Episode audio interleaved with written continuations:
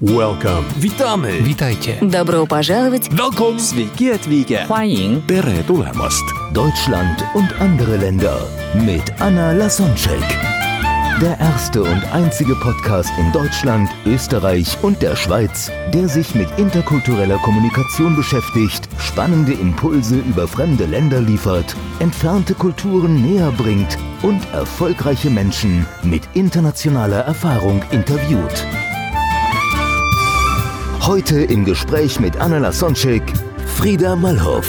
Sie ist Führungskraft in einem internationalen Unternehmen in Krakau und leidenschaftliche Reisende. Frieda arbeitet jeden Tag mit anderen Kulturen, ob Polen oder Finnen. Ihre Aufgabe ist es, sie alle an einen Tisch zu bringen und natürlich immer die deutsche Arbeitsweise zu hinterfragen. Sie hat in Spanien und Indien und durch Reisen in den Nahen Osten Werte wie Autonomie und Gleichberechtigung sehr zu schätzen gelernt. Heute lebt sie in Polen und freut sich jeden Tag über die Gastfreundlichkeit und Offenheit ihrer Freunde und Kollegen in Krakau. Herzlich willkommen zum interkulturellen Podcast Deutschland und andere Länder. Den ersten Podcast in Deutschland, Österreich und der Schweiz, der sich mit kulturellen Unterschieden beschäftigt und spannende Menschen mit internationaler Erfahrung interviewt. Und heute habe ich jemanden ganz besonderen und erfahrenen. Ich freue mich riesig auf Frieda Malhoff. Sie lebt jetzt nicht nur seit äh, mehreren Jahren als Deutsche in Polen, was gar nicht so üblich ist, äh, hat mit Mitarbeitern unter anderem aus Finnland zu tun, hat ein Jahr in Indien äh, gelebt, auch in Spanien, hat sie auch im Nahen Osten gereist, hat tolle Geschichten aus Iran mitgebracht. Dazu ist sie vegan, interessiert sich für persönliches Wachstum, sie macht systemisches Coaching und ach, Ehrenamt für Obdachlose in Berlin. Ich bin so, so, so begeistert. Liebe Frieda, schön, dass du dir die Zeit nimmst und ich freue mich riesig, dass es geklappt hat. Hallo Anna, ich freue mich auch sehr, bei dir im Podcast zu sein. Das ist auf jeden Fall eine tolle Gelegenheit für mich. Das ist ganz klasse. Ja, du hast auch viel mitzuteilen, deswegen starten wir gleich los. Was meinst du von den ganzen vielen Reisen und äh, internationalen Berufserfahrungen, die du gesammelt hast? Was sind so die ein paar Geschichten, die du am meisten in Erinnerung hast, die dich vielleicht am meisten geprägt haben oder wo du den, den größten Kulturschock erlebt hast und am meisten überrascht warst? Oh, okay. da fallen mir auf jeden Fall relativ viele ein. Ich glaube, die erste, die erste oder einer der wirklich großen Aha-Momente war für mich der Unterschied zwischen Reisen gehen in einem Land und wirklich in einem Land arbeiten. Weil als, als Tourist oder selbst als Reisender, da entdeckt man ja ganz andere Sachen. Man hat mehr Zeit, man findet auch ganz andere Zugänge in der Kultur. Und zum Beispiel in Südostasien oder im Nahen Osten oder auch in Indien war ich relativ viel reisen. Und hier in Polen bin ich jetzt praktisch zum Arbeiten. Und das macht auf jeden Fall nochmal einen wirklich großen Unterschied, wie man in die Kultur eintaucht. Weil wenn man mit Leuten zusammen im Team arbeitet und was schaffen möchte, dann lernt man sich einfach noch ganz anders kennen und muss natürlich auch auf die gegenseitigen Besonderheiten nochmal ganz anders Rücksicht nehmen. Mehr als man das oder anders, als man das jetzt vielleicht als Tourist irgendwo tun würde. Und ich glaube, das war somit mein größter Aha-Moment von den ganzen Reisen. Das kann ich mir vorstellen, ja. Wie ist das jetzt für dich in Polen? Das ist auch sehr ungewöhnlich, weil du die Sprache, glaube ich, nicht sprichst. Polen, Polnisch gehört auch einen zu den schwierigsten Sprachen der Welt, dann nach Chinesisch. Also wenn man in, nach Deutschland kommt oder irgendwie in einem englischsprachigen Land, sogar nach Indien, dann ist das Englische viel üblicher du hast das Glück, in Krakau zu leben. Also die, die Menschen sind da Touristen gewohnt, aber eben du bist nicht mehr so als, glaube ich, ja, Touristen gesehen. Oder wie, wie ist das jetzt für dich dort? Oh je, jetzt sprichst du mich gleich in der zweiten Frage auf meine dunkle Seite an. ähm, in der Tat, Scham und Schande auf mein Haupt. Ähm, in der Tat spreche ich leider ganz wenig Polnisch. Ja, also äh, äh, ich kann wirklich, obwohl ich in dem Feld sehr erfahren bin und tagtäglich äh, mich damit beschäftige, kenne ich sehr wenige Menschen, die Polnisch als Fremdsprache gelernt haben. Also das ist schon eine eine höchste Leistung. Also es ist, glaube ich, einfacher, fünf andere Sprachen zu lernen auf einmal als Polnisch einfach so. Polnisch ist auf jeden Fall echt schwierig. Mhm. Ja, ich hatte, also ich habe das, das Glück in dem Sinne, dass ich auf Arbeit Deutsch und Englisch spreche. Das heißt, ich komme damit praktisch 80 Prozent des Tages ganz gut über die Runden. Aber ich habe natürlich, als ich hergekommen bin, auch mit einem Polnischkurs angefangen. Das war irgendwann letztes, letztes Jahr, ganz irgendwann am Anfang habe ich mich daran versucht. Und also es war wirklich, äh, war wirklich schwierig. Ich glaube, ich kann so ein bisschen zählen und auf dem Markt Hallo sagen und nach Dingen fragen. Aber um wirklich, ich sag mal, der Sprache mächtiger zu werden, dass man auch sinnvolle Gespräche führen kann, ist das wirklich einfach eine Herausforderung. Und hier in Krakau ist das ganze Umfeld auch in der Stadt so international, dass man halt mit Englisch auch wirklich gut seine Sachen erledigen kann. Deswegen ist mein Polnisch so ein bisschen auf dem Level nach dem ersten Kurs stehen geblieben. Okay, also wenn jemand die Fremdsprache nicht kennt und Lust äh, auf Arbeiten in Polen hat, du sagst, also du, du scheinst mir als sehr glückliche Person zu sein, von daher äh, liegt ja. es da richtig in der Annahme, dass du sagst, es ist auf jeden Fall zu überstehen und man kann glücklich Ja, absolut, leben. ja. Also ich war wirklich, das war auch eine der Dinge, ähm, die mich wirklich überrascht haben, als ich hierher gezogen bin. Ich komme aus Berlin. Ich hatte von Krakau schon vorher gehört, dass es zwar eine sehr, also eine sehr kulturelle Stadt ist, in der man, in der es viele Studenten gibt, viele Erasmus-Austauschschüler auch. Und trotzdem bin ich absolut überrascht, wie gut man hier auf Englisch nicht nur klarkommt, sondern auch wirklich tolle Dinge erleben kann. Ja, also es ist nicht nur so, dass man eben in den Bars oder Restaurants mit Englisch gut die Bedienung ansprechen kann, sondern es gibt auch englische Theaterstücke, es gibt natürlich klar Konzerte, aber es ist auch sonst gibt es ganz viel Kulturveranstaltungen, wo man wirklich gut mit Englisch weiterkommt. Und das hat mich echt überrascht, als ich hergekommen bin. Ja, und das mhm. reicht dann bis dahin, dass es, weiß ich nicht, es gibt halt auch Yoga, Yoga-Kurse, die man auf Englisch machen kann. Oder wo sonst gemischte Gruppen sind, sind dann manchmal, manchmal Polen, manchmal Ausländer. Und dann wechselt der Trainer zwischen den Sprachen hin und her oder zwischen Englisch und Polnisch hin und her. Und das klappt hervorragend und in den meisten Fällen sind die Leute wirklich sehr flexibel und gucken einfach, dass es passt. Und da war ich extrem überrascht, als ich hergezogen bin, weil man eben nicht nur einfach irgendwie so durchkommt mit Englisch, sondern in der Tat das Leben in der Stadt auch richtig genießen kann mit Englisch. Mhm. Ja. ja, Krakau ist natürlich nicht, nicht ganz Polen. Also das ist eine sehr besondere Stadt. Ja, auf jeden Fall. Mhm. Ja. Wenn du über, über Sachen, die dich überrascht haben, sprichst, dann wie war das davor? Wie hast du dich vorbereitet? Und wie hast du dich überhaupt dazu entschieden und den Mut gefasst? Ich glaube, das ist äh, viele träumen davor, eine internationale Karriere zu machen, aber diesen Schritt dann zu wagen und dann, wenn es gerade Polen ist und nicht vielleicht ein Land wie Schweiz oder USA, wo, wo es dann mit der Sprache einfacher wäre. Wie hast du dich so mental darauf vorbereitet oder wie hast du dann vielleicht Unsicherheiten überwunden? Was hat dich dazu bewegt und was hat sich davon dann bestätigt und was hat dich doch dann überrascht bis auf die Sprache? Also ich glaube, zuallererst, was mich wirklich am meisten mit bewogen hat, nach Krakau zu kommen, war einfach wirklich das Jobangebot. Also ich arbeite ja bei einer finnischen Firma und wir sind hier in dem, in dem Büro in Krakau wirklich sehr, sehr international. Also die Kollegen in meinem Team, ich habe sechs Kollegen aus Finnland, drei Kollegen aus Deutschland, drei Kollegen aus Polen. Und im Büro hier selber sind wir halt auch Leute aus China, Leute aus Mexiko, Leute aus Frankreich. Also einfach wirklich ein, eine bunte Mischung an Kollegen. Und die Entscheidung, nach Krakau zu kommen, habe ich wirklich getroffen, weil das Arbeitsumfeld sehr spannend klang und die Aufgaben sehr spannend klangen. Mhm. Und dann so, ja, genau. Okay. Und gibt es das irgendwie so eine äh, Sachen, die du, die du nicht bedacht hast oder etwas, was dich noch herausfordert oder was du zumindest am Anfang meistern musstest, weil es nie so gelaufen ist, wie du gedacht hast, so dass sich die Zuhörer auf, auf die äh, ja nicht unbedingt äh, rosa Zukunft vorbereiten können, sondern einfach äh, ja so ein bisschen als äh, von deinen Erfahrungen lernen können. Ja, total. Also ich, ich glaube, es gibt ja einfach jedes Mal äh, Herausforderungen. Und ich glaube, für mich war mit die größte Herausforderung, letztes Jahr im Herbst habe ich hier die Rolle gewechselt und bin praktisch in eine Teamlead-Rolle gekommen und habe jetzt Verantwortung für zwei Teams.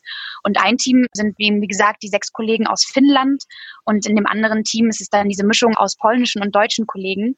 Und in dieser neuen Rolle ist es natürlich für mich noch mal mehr herausfordernd, einfach zu schauen, wer was braucht und wer, also wer von, wer von meinen Mitarbeitern auch wie tickt oder was halt dann eben einfach in den Kulturen manchmal anders aufgefasst wird. Ja, also wenn man irgendwas sagt, dann merkt man schon, dass es von einigen, dass es halt von einigen anders aufgefasst wird als, als bei, von anderen. Und ich bin zum Beispiel selber jemand, ähm, in dem Punkt bin ich, glaube ich, relativ deutsch. ich bin selber jemand, der gerne plant und der gerne irgendwie alles sehr, sehr, sehr korrekt und ordentlich hat und irgendwie schaut, dass es zumindest eine gute Struktur gibt und alles dann irgendwie anhand dieser Struktur entlang läuft und da irgendwie auch einfach zu gucken, dass ich nicht meinem Schuh allen anderen aufdrücke, ja, und irgendwie nicht dann auch andere Leute einfach so arbeiten lasse, wie es für sie am effektivsten ist und am besten passt. Das ist auf jeden Fall was, was ich im letzten halben Jahr viel lernen musste und dann auch natürlich mit der ein oder anderen schmerzhaften oder nervigen Situation, ne, wo man merkt, so hups, Jetzt äh, versuche ich irgendwie gerade anderen Leuten nur meinen Arbeitsstil aufzudrücken und damit kommt man gar nicht weit und es ja, wird auch nicht besser dadurch. ja, besonders, weil ich glaube, die Polen und die Finnen haben einiges gemeinsam und du bist gerade an einem polnischen Standort und in einer finnischen Unternehmenskultur finnischen Unternehmenskultur. Deswegen als Deutsche, dann ist es so, okay, bist du tatsächlich so die, die Externe sozusagen. Ähm, Zwischen den Stühlen, ja. ja. Ja, merkst du, ähm, hast du, wie ist das für dich? Merkst du, dass irgendwie die Polen und die Finnen dann Gemeinsamkeiten haben oder was, was merkst du an Unterschieden und wie, wie mhm. hast du dich da, also ganz praktisch, vielleicht hast du ein paar Beispiele, wie du dich angepasst hattest oder, oder, oder wie du das gemerkt hast, vielleicht gab es auch, auch irgendwelche lustige Situationen oder, oder die immer wieder wiederkommen? Mm, also ich glaube, was ich so von meinen finnischen Kollegen am meisten mitgenommen habe, ist, dass sie wirklich, wirklich gerne selbstständig sind und gerne selbstständig arbeiten und dass denen Autonomie echt wichtig ist, ja. Und irgendwie auch Transparenz, ja, also dass sie wissen, warum irgendwas passiert und warum irgendwas entschieden worden ist. Am Anfang habe ich immer noch geschmunzelt, ja. Das sind die, die sind die flachen Hierarchien sehr gewöhnt, ne? Ja, Genau, ja. Auch wirklich, dass es ganz wichtig ist, wirklich alle auf Augenhöhe zu behandeln, ja. Und dass es gar nicht gut ankommt, wenn man da äh, dann eben seine Variante irgendjemandem aufdrücken möchte. Mhm. Und ähm, ich glaube am Anfang, ähm, ich hatte vorher, als ich, bevor ich hierher gekommen bin, gar nicht viel Erfahrung mit äh, Finnland oder auch noch nicht mal viel Erfahrung mit Skandinavien. Und am Anfang kursierte hier immer dieses Bild oder eines der Bilder, die die Finnen selber rumschicken, ähm, weiß ich nicht, wo man so sechs Finnen am Bus, äh, am Bus stehen sieht und es regnet und äh, da ist ein Bushäuschen. Die stehen nicht alle unter diesem Bushäuschen, sondern die stehen alle im Abstand von fünf oder sechs Metern entfernt an der Straße entlang, einfach um, ich sag mal, so genügend Privatsphäre und individuellem Raum gegenseitig zu haben. Und am Anfang habe ich einfach nur darüber geschmunzelt und dachte mir, ja, ja, komm, das ist doch übertrieben und das, das ist doch in der Realität gar nicht so. Aber man merkt das dann manchmal schon im Alltag an einfach vielen kleinen Situationen, ne? gerade so, wie Leute dann damit umgehen, wenn sie, wenn man gemeinsam eine Entscheidung treffen will oder ne, wie viel ja, ich sag mal, wie viel Mitentscheidungsrecht oder Transparenz oder Autonomie ähm, man dann da braucht, damit es gut funktioniert. Und das ist auf jeden Fall was, wo es dann, ja, wo bei mir einfach auch dann ein bisschen, äh, wo ich viel gelernt habe im letzten halben Jahr, um zu gucken, okay, da muss ich vielleicht anders, anders, mich ein bisschen anders verhalten als vorher, wenn ich möchte, dass wir hier gut miteinander auskommen. Mhm. Okay, das heißt, die Privatsphäre ist in vielen wichtig. Die, die sind allgemein dann auch, glaube ich, so ruhige oder sprechen nicht so viel. Also zumindest, also auf der einen, also ich will nicht sagen, dass jede Finne so ist, aber von der Tendenz, das hat auch geografische Gründe, wenn sie weiter auseinander wohnen und das einfach gewöhnt sind, diese, diese, genau. die, ja, Autonomie zu schützen, dann überträgt sich das auch auf die Arbeit. Ja, absolut, absolut. Hm. Hast du dann ähm. äh, äh, im Vergleich zu Polen etwas anderes gemerkt? Wie, wie hast du dich da angepasst? Also ich glaube, was bei was mir bei den polnischen Kollegen am meisten aufgefallen ist. Ich weiß nicht, ob das jetzt so kulturspezifisch ist, weil ich mich in der Tat da gar nicht so auskenne, was die Wissenschaft dazu sagt. Aber was ich an meinen polnischen Kollegen sehr, sehr mag, ist, dass sie auf der Arbeit in der Tat emotional sind. Ja, und dass manchmal, ich sag mal, wenn wir von unseren Kunden ein Lob bekommen, dann ist es wirklich so, dass es die polnischen Kollegen sehr, sehr freut, auf die andere, auf der anderen Seite natürlich auch auf die Palme bringt oder nervt, wenn das halt eben dann, äh, weiß ich nicht, eine kritische Rückmeldung ist, aber dass einfach viel, ähm, viel, wenn man so einmal ein bisschen das Eis gebrochen hat, dass einfach auch viel aus dem privaten Kontext geteilt wird und dass man dann wirklich Teil des, Teil des Teams ist und dass man auch dann sehr, sehr warmherzig von den polnischen Kollegen behandelt wird, ja, einfach mit vielen Tipps und Tricks. Also ich weiß nicht, wie häufig mir meine polnischen Kollegen schon geholfen haben, um in Krakau irgendwas zu finden oder wo man am besten einkaufen gehen kann oder was ich wie in welcher Problem, von welchen Problemen machen kann, ja.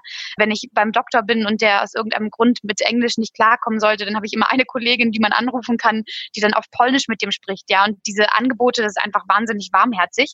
Und da habe ich so das Gefühl, wenn man einmal das Eis gebrochen hat, dann ist es einfach wirklich eine ganz tolle, eine ganz tolle Atmosphäre, wo man so richtig merkt, okay, die sind dann so ein bisschen wie, ja, wie Teil, Teil, wie wirklich ein sehr warmherziges Team, ja. Das ist ganz, mhm. äh, ganz mhm. klasse. Mhm. Ist schön. Ja, wie lange bist du schon in Polen überhaupt? Insgesamt jetzt ein Jahr und zehn Monate. Okay.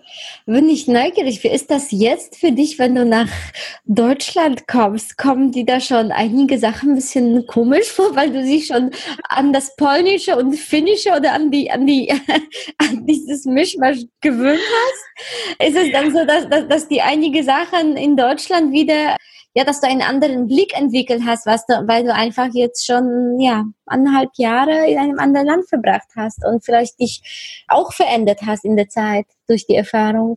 Ja, total. Also ich glaube, äh, ich glaube einfach wirklich mit jedem Mal, dass man irgendwie im Ausland ist, für eine längere Zeit verändert sich ja irgendwie der Blick auf das, was eigentlich die Heimat so zu bieten hat. Und ich glaube, ich merke das, wenn ich in Deutschland bin, aber ich merke es sogar auch manchmal hier. Wir haben innerhalb des, der, der Firma auch äh, Standorte in Deutschland und haben deswegen auch relativ viel mit deutschen Kollegen zu tun ähm, und müssen auch mit denen zusammenarbeiten. Und ähm, ich bin einfach wirklich jedes Mal wieder erstaunt, wie absolut äh, regelgeleitet und zum Teil auch wirklich einfach, ich sag mal, ja, wie absolut regelgeleitet in Deutschland gearbeitet wird, ja. Und auch wenn ich mir das äh, dann so angucke, wenn ich in Deutschland bin, ja manchmal auch wirklich einfach dann pedantisch oder sehr kleinteilig geguckt wird, wie irgendwas am aller, allerbesten funktioniert und am allerbesten irgendwie auf der Sachebene gemeistert und gemacht werden kann und wie viel da einfach häufig wirklich dann die Beziehungsebene oder das Miteinander einfach überhaupt nicht auf dem Radar ist und gar nicht auf dem Schirm. Mhm. Ich glaube, einfach wirklich, also ich, das, ich, manchmal, manchmal bin ich wirklich, habe ich Situationen, da bin ich sprachlos, weil ich mir denke, okay, das haben wir jetzt auf Sachebene oder ne, wirklich gut ausdiskutiert, aber irgendwie ist der Fokus dann sehr wenig auf, ähm, wie gehen wir miteinander um oder wie geht es eigentlich den Menschen, die hier irgendwie zusammen was machen wollen.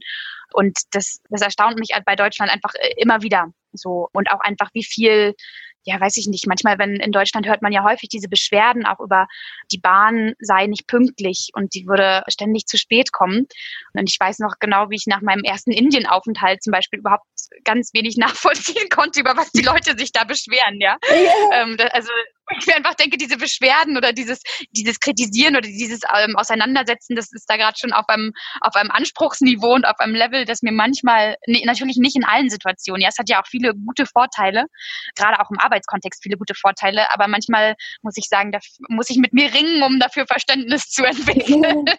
Ja, ja auf Indien kommen wir auf jeden Fall noch zu sprechen und ich liebe auch das Beispiel mit den Zügen. Ich bin, äh, also wenn ein Zug in Deutschland fünf Minuten Verspätung hat, dann, äh, dann, dann heißt es, oh, die Deutsche Bahn wieder, ja.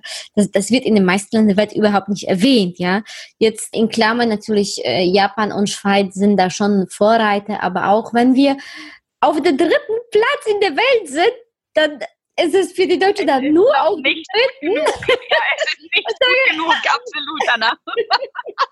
genau, genau. Da geht noch was. Ja, ja. total. Ja, ich kann mir vorstellen, dass du auch, bevor du überhaupt äh, mit deiner interkulturellen Reise oder mit deinem interkulturellen Abenteuer begonnen hast, dass du sowieso nicht so typisch deutsch warst, so wie ich, glaube ich, auch nicht typisch Polen bin, deswegen bin ich ja auch ausgereist. Aber nichtsdestotrotz, wenn ich jetzt nach äh, inzwischen 16 Jahren nach Polen komme, dann merke ich schon, dass mich all die Erfahrungen und ja, Reisen, auch Indien, aber, aber vor allem ja das, dass ich in Deutschland lebe, verändert hat und dass ich teilweise merke, dass ich irgendwie etwas schon so deutsch mache und dann mhm. mich selbst ertappe, ups, das hätte ich doch in Polen irgendwie ein bisschen anders machen sollen oder vielleicht ein bisschen sanfter oder auf eine andere Art hätte ich das gelöst. Merkst du das inzwischen auch, dass du so ein bisschen polnischer oder finnischer geworden bist, wenn du deine Freunde in Deutschland besuchst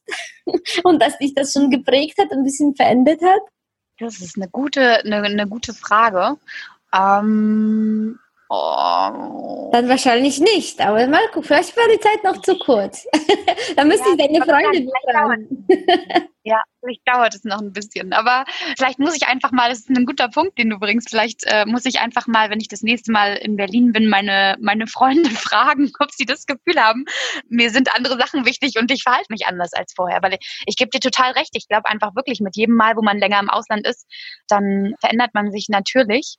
Und ich glaube auch, dass man ein Stück weit immer eine andere Person ist, ne? dass ich eine andere Person hier bin, weil man sich als eine andere, als die Person, die ich vielleicht in Deutschland bin, einfach weil man sich ja dem mhm. Umfeld auch ein Stück weit dann einfach anpasst oder das Umfeld gerade genau dann diese Seite von einem selber hervorbringt. Aber es ist ein guter Punkt. Ich werde auf jeden Fall mal meine Freunde nachfragen gehen, ob sie schon irgendwas gemerkt haben. Ich glaube, was auf jeden Fall einfach ist, wenn man so einmal rauskommt, dann hat man, man hat irgendwie einen, fängt an, einen anderen Blick auf die eigene Kultur und die eigene Herkunft vielleicht zu haben. Mhm. Also Sachen, die einem vorher gar nicht aufgefallen sind und von denen man einfach dachte, ja, das ist doch völlig normal. Das ist doch normal, mhm. dass, weiß ich nicht, dass das alles nach den und den Regeln läuft oder das ist doch normal, dass Dinge so und so sind. Ich glaube, wenn man da einmal den Schritt rausgemacht hat, dann merkt man eben, dass es nicht normal ist und dass es einfach wirklich überall anders, andere Regeln gibt und andere Dinge gibt, die wichtig sind. Und ja, ich glaube, das ist auf jeden Fall total wertvoll. Ja, ja, besonders jetzt, jetzt komme ich gerade auf Indien zu sprechen, weil Polen und Deutschland, klar, gibt es Unterschiede. Die Unterschiede zu Indien sind dann noch deutlicher.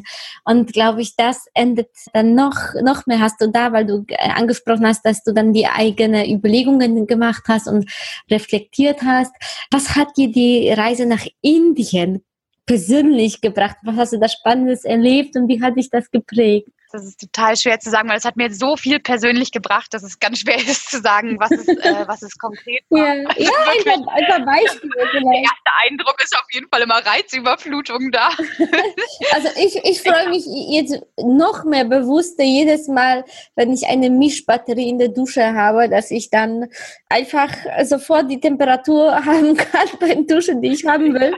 Und nicht in Indien, wie, wie ich habe gefragt, ob in der Untergrund warmes Wasser ist, dann meinte die Dame ja. Und sie meinte mit ja, dass sie einfach, wenn ich duschen will, dass sie mir einfach ein Eimer warm Wasser einfach irgendwie heizt und bringt, damit ich den Haare duschen kann. Das war eine andere Vorstellung von gibt's warmes Wasser. Auf jeden Fall. Total. Also das, das ist, das ist so, das, das bleibt mir bis heute irgendwie. Ich freue mich sehr oft über eine Wischbatterie in der Dusche jetzt. Ja.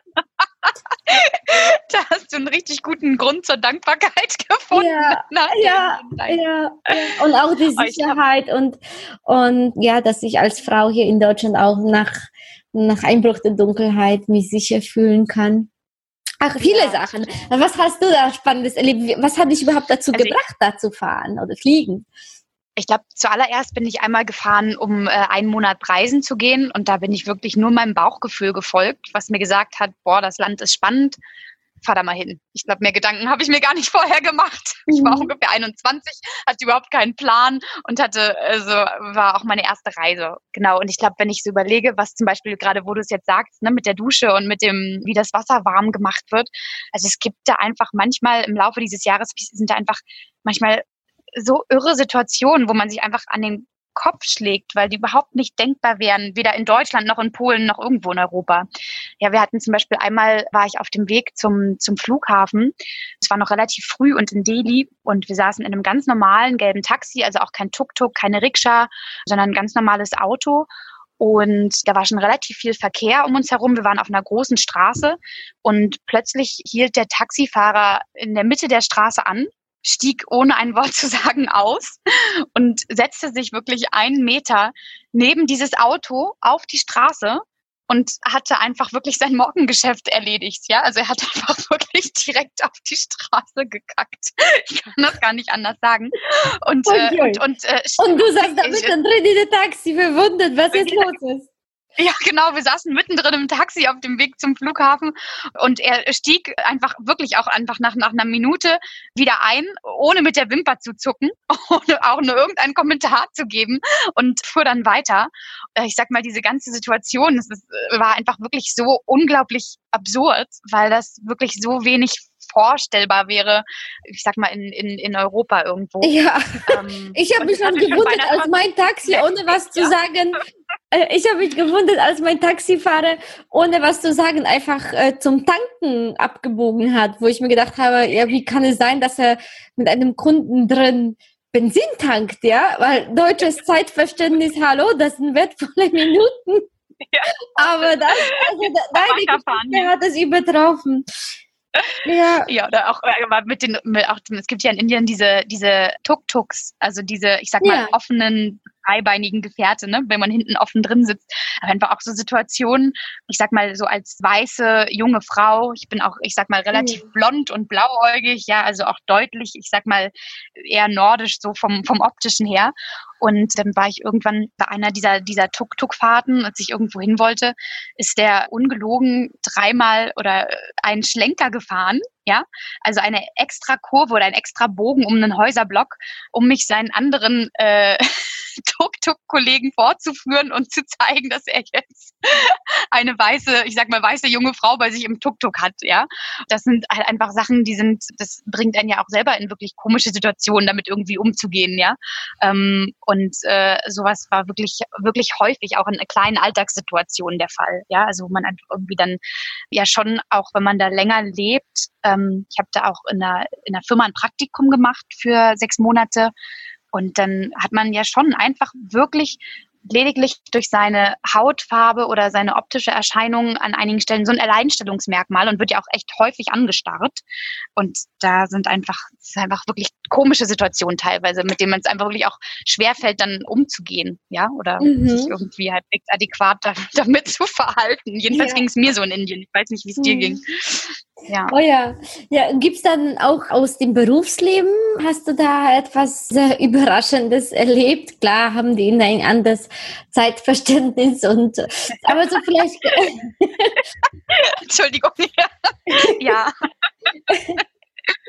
ja, also es, es kommt auch von der Religion, wenn man einfach an, an Wiedergeburt glaubt, dann leben die Menschen viel entspannter nach dem Motto, wenn ich heute, dann morgen, wenn ich diesen Sommer, dann nächsten Sommer, wenn ich dieses Leben, dann nächstes Leben. Äh, da ist, also das ist eher Zeit nicht als Achse oder Linie wie bei uns, sondern eher so als Kreis oder Spirale. Das heißt, die Sachen kommen und gehen sowieso. Und hier ja. bei uns im Westen eher, ja, jeder Tag ist nur einmal. Morgen geht es weiter im Gespräch mit Frieda Malhoff.